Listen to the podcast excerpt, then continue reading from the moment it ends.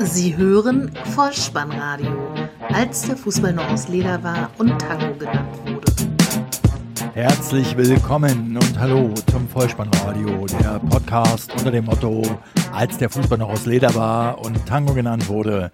Mein Name ist Dirk, auf Twitter unter @vollspannradio und @spike.dh unterwegs. Und ich begrüße euch recht herzlich zur 49. Ausgabe des Vollspannradios, zur VSR 023 mit dem Titel Maskenball im Revier, die Nachlese zum Spieltag Nummer 26. Es erwarten euch 35 Tore an diesem Spieltag, Szenen aus IT e in Berlin, Maskenball im Ruhrpott, ein Nationalstürmer erzielt einen lupenreinen Hattrick, ein anderer ehemaliger Nationalstürmer entpuppt sich als ausgewiesener Charmeur und zum Abschluss gibt es noch einen aktuellen Veranstaltungstipp für die Hauptstadt und einen beachtenswerten Hinweis zum Livestreaming von Podcasts. Viel Spaß dabei! Die Momente des Spieltages. Wir starten in diesen 26. Bundesligaspieltag mit der Freitagsbegegnung Hertha BSC gegen TSG 1899 Hoffenheim. Halbzeit 1 zu 1, Endstand 1 zu 3. Es ließ sich zunächst gut an für die Berliner, denn in der 32. Spielminute erzielte Peter Pekarek, der Außenverteidiger, sein erstes Bundesligator im 151. Bundesligaspiel. Einen von S-Wein abgefälschten Kalupas hämmerte er ins rechte untere Eck. Baumann, der Keeper der Hoffenheimer, hatte keine Chance. Der Ausgleich dann aber in der 39. Spielminute, nachdem dem Linksverteidiger der Hertha, Maxi Mittelstädt, der Ball im Strafraum an die Hand gesprungen war, gab es elf Meter. Kramaric ließ sich diese Chance nicht entgehen und vom Schützen aus gesehen links unten verwandelte sicher zum 1 zu 1 Halbzeitstand. Mittelstädt sah für diese Aktion noch gelb und in der zweiten Halbzeit sollte es für ihn auch nicht besser werden, denn in der 58. Minute ging er mit zu viel Risiko in einen Zweikampf mit Amiri. Daraufhin sah er gelb-rot. Hertha also ab der 58. Minute in Unterzahl, sodass die Hoffenheimer zu großartigen Chancen kamen, aber immer wieder rollte der Ball nur knapp am Tor vorbei. Bis zur 76. Minute. Da belohnte sich der zukünftige Bayern-Neuzugang Niklas Süle selbst in seinem 100. Bundesligaspiel. Mit einem fulminanten Treffer aus 25 Metern zog er ab, Vollspann in die Maschen. Jahrstein war machtlos. In der 86. Minute setzte dann erneut Kramaric den Endpunkt der Partie mit dem 3 zu 1, ein Konterangriff. Von links liegt Wagner den Ball im Strafraum quer, sodass der Kroate den Fuß nur noch hinhalten muss. 3 zu 1 die Entscheidung. Sandro Wagner ist ein gutes Stichwort, denn der hatte in der 14. Minute bereits seinen außerirdischen Auftritt im Sinne von E.T. nämlich. Er kam in einem Zweikampf mit Ibisevic zu Boden, stand dann auf und hielt seinen Finger in die Höhe, so wie damals der außerirdische E.T. immer als Zeichen dafür, wenn er nach Hause telefonieren wollte. Dieser Finger war in einer Art und Weise ausgerenkt, dass es nicht richtig schön mit anzusehen war. Aber hier mal ein Lob an den Physiotherapeuten oder Mannschaftsarzt, denn in Sekundenschnelle und nach einem kurzen Schrei von Sandro Wagner war der Finger wieder eingerenkt. Also an dieser Stelle mal ein ausdrückliches Lob an die medizinische Abteilung der Hoffenheimer und hinein in den Samstag 15.30 Uhr Bundesliga-Konferenz. Die erste Begegnung FC Bayern München gegen den FC Augsburg. Halbzeitstand 2 zu 0. Am Ende fertigten die Bayern die Augsburger mit 6 zu 0 ab. Und weil das Ergebnis genauso eindeutig war wie das Spielgeschehen, sollen an dieser Stelle nur die Torschützen genannt werden. Dreimal war Robert Lewandowski erfolgreich. Er erzielte damit seinen 24. Saisontreffer und setzte sich damit mit an die Torjägerlistenspitze. Thomas Müller war zweimal erfolgreich. Auch er findet langsam Gefallen am Tore schießen und nicht nur am Vorbereiten in dieser Saison. Und ein Tor machte Thiago, der überragende Mann auf dem Platz, bis zu seiner Auswechslung in der 65. Minute gegen Renato Sanchez wurde er da ausgewechselt.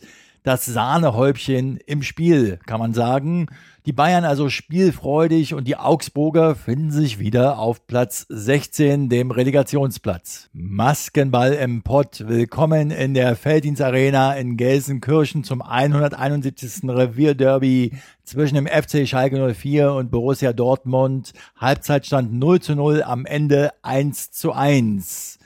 Die Dortmunder hatten Vorteile in dieser Partie, hatten die gefährlicheren Chancen und hätten eine höhere Führung erspielen müssen. Aber in der 53. Minute, kurz nachdem die Schalker zu Beginn der zweiten Halbzeit die gute Chance zur Führung hatten, schlugen die Dortmunder zu in Person von Pierre-Emerick Aubameyang mit seinem 24. Saisontreffer. Auch er steht an der Spitze der Torschützenliste damit. Nach der guten Chance der Schalker durch Burgstaller also konterten die Dortmunder und über Dembele geht der Ball in den Lauf zu Kagawa, der nicht im Abseits steht und den Ball vor Fährmann klug querlegt und Obermeier muss ihn nur noch einschieben. Dann die 77. Minute. Marcel Schmelzer war gerade verletzungsbedingt aus dem Spiel genommen. Goretzka, der Schalker, legt nach einer Standardsituation per Absatz zurück zu Kehrer und der schießt flach neben dem linken Pfosten ein. 1 zu 1 der Endstand. Bemerkenswert noch der Torjubel von Pierre-Emerick Aubameyang. Nach seinem Treffer zog er sich eine Maske über den Kopf seines Ausstatters Nike. Das hat er ja in der Vergangenheit schon mal getan. So wurde er als Spider-Man auffällig. Derzeit gibt es eine Werbekampagne von Nike, in der Pierre-Emerick Aubameyang den maskierten Vollstrecker gibt.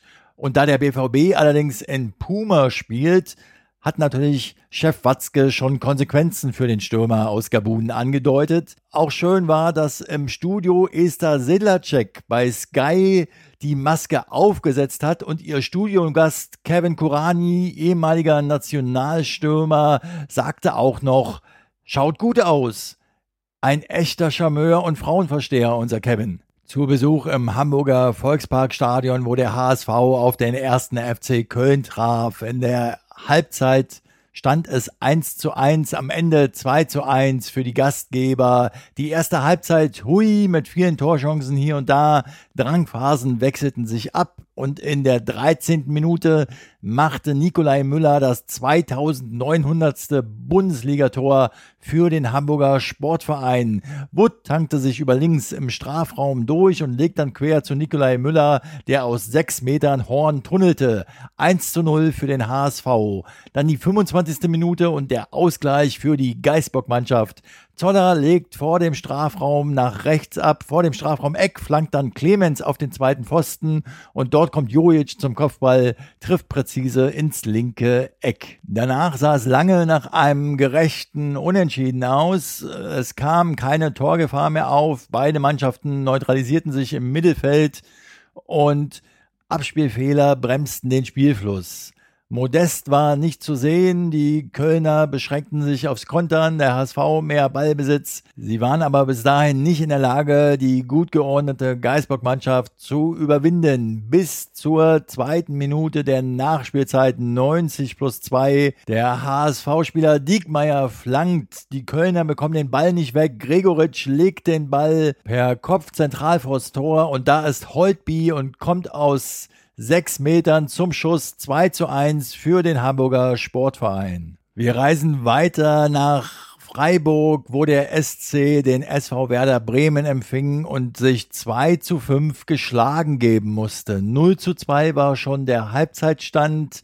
Das Ganze war der fünfte Sieg aus den letzten sechs Partien für die Bremer und der Däne im Bremer Dress. Delaney machte mit drei Toren sein bisher wohl bestes Spiel im Dress von Werder Bremen. Max Kruse brachte die Bremer bereits in der 21. Minute in Führung, nachdem vorher eigentlich die Freiburger doch sehr dominant waren und viele Chancen schon erspielen konnten, aber eben nicht zum Torerfolg kamen. Dann noch die Nachspielzeit der ersten Halbzeit Delaney war zum ersten Mal erfolgreich und er legte auch sofort nach, nämlich in der 47. Minute, kurz nach wieder ein Pfiff. 3-0 für Bremen, das war schon mehr als die Vorentscheidung. Allerdings kam die Freiburger nochmal ran durch einen Elfmeter von Petersen, auch wenn er den erst im Nachschuss verwandeln konnte. Bartels wiederum der Bremer stellte den alten Abstand wieder her in der 71. Minute zum 1 zu 4. Vincenzo Grifo mit einem schönen Schuss aus 20 Metern, 2 zu 4, nochmal Hoffnung in der 77. Minute, aber dann Delaney zum dritten, das 2 zu 5, 86. Minute. Die Bremer holen wichtige drei Punkte und stehen jetzt bei 32 Punkten auf Platz 12. Weiter geht es in Leipzig, wo der Gastgeber auf den SV Darmstadt 98 traf, zur Halbzeit 1 zu 0 führte und am Ende 4 zu 0 siegreich war. Es ging los in der zwölften Minute, ein Tor von Keita.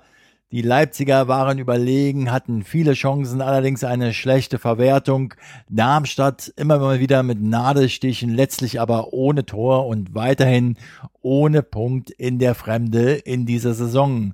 2 zu 0, 67. Minute. Emil Forsberg war der Torschütze. Das 3 zu 0 machte Willi Orban und in der 80. Minute setzte dann Cater mit seinem zweiten Tor in diesem Spiel den Endpunkt. Die Darmstädter wohl nicht erst seit diesem Spieltag abgestiegen und Leipzig weiterhin auf Champions League Kurs. Das Topspiel an diesem Samstagabend lautete SG Eintracht Frankfurt gegen Borussia Mönchengladbach. Halbzeit 0 zu 0, Endstand 0 zu 0. Mal wieder eine Nullnummer mit der Eintracht. Auch im letzten Bundesligaspieltag hatten die das Topspiel und auch da ging es 0 zu 0 aus. Die Frankfurter steigern sich zwar von Woche zu Woche, lassen aber immer wieder beste Chancen liegen und können so einfach nicht dreifach punkten. Und die Borussia hat sich mit Mühe und Not zu einem 0 zu 0 nach 45 Minuten gerettet.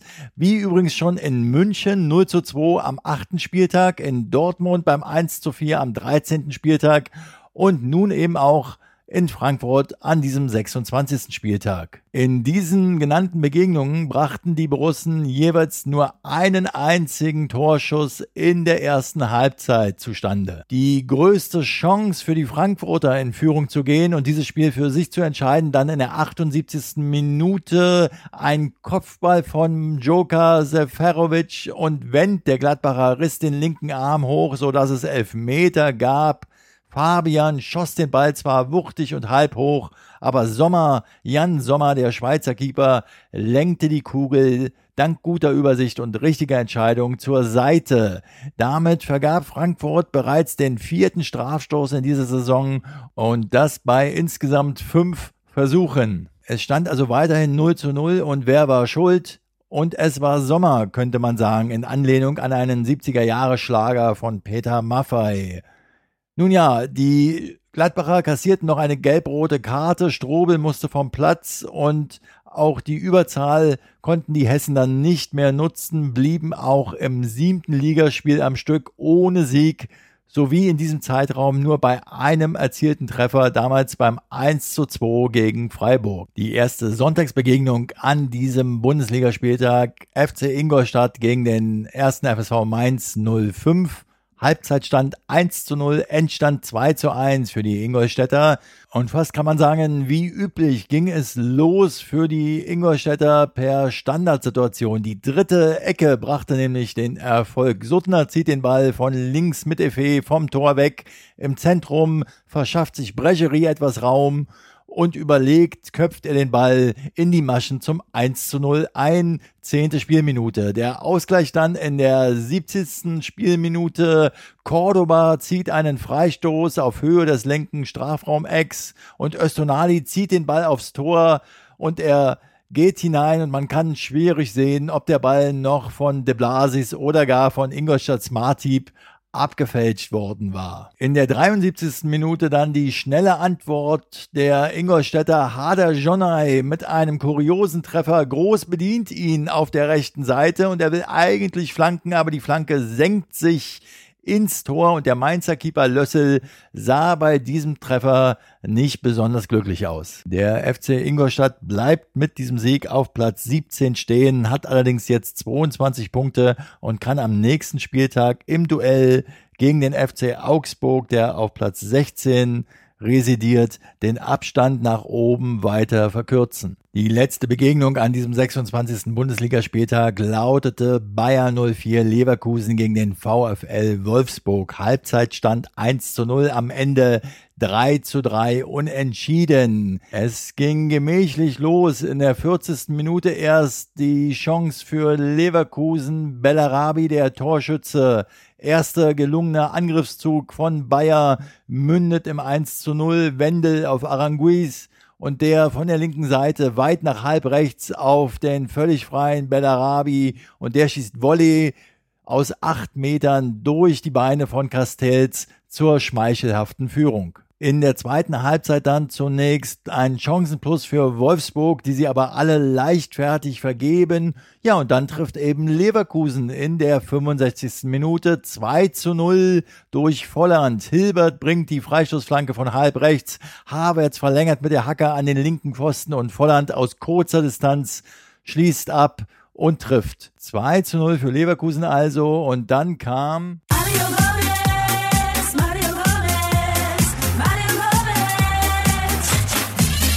Und dann kam Mario Gomez. Der nahm sich nämlich vor, die Partie zu drehen und zwar fast in Eigenregie. In der 80. Minute 2 zu 1. Eine tolle Flanke von Blaschikowski von rechts. Gomez schraubt sich zwischen zwei Innenverteidigern hoch und nickt ins linke Eck ein. Drei Minuten später, 83. Minute, eine Ecke für Wolfsburg. Arnold bringt sie ins Zentrum und erneut Mario Gomez gegen Dragovic steigt er hoch und köpft ins rechte obere Eck. 86. Minute, Blaschikowski dringt in den Strafraum ein, wird von Henrichs getroffen, der allerdings erst den Ball und dann den Gegner trifft. Trotzdem zeigt Schiedsrichter Eitekin auf den Punkt. Gomez schnappt sich die Kugel, tritt an und verwandelt konzentriert zur Wolfsburger Führung ein lupenreiner Hattrick des Nationalstürmers. Das waren die Saisontore 10, 11 und 12 von Mario Gomez. Die reichten allerdings nicht zum Sieg, denn in der 89. Minute stellte Havertz mit dem 3 zu 3 den Endstand her. Bellarabi geht von rechts Richtung Zentrum, spielt auf Havertz, der mit einem Linksschuss an Castells vorbei ins rechte Eck trifft.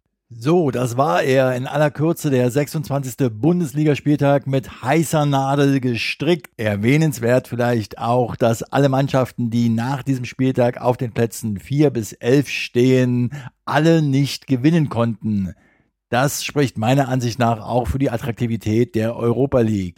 Der 27. Spieltag steht schon in den Startlöchern. Es ist nämlich englische Woche am 4.4. und am 5.4., das heißt Dienstag und Mittwoch Bundesliga nicht vergessen. Und da darf natürlich auch nicht die Vorschau auf diesen Spieltag fehlen in Form eines Toto-Tipps. Die 1 steht für Heimsieg, die 0 für Unentschieden, die 2 für Auswärtssieg. Es geht los. Der Toto-Tipp.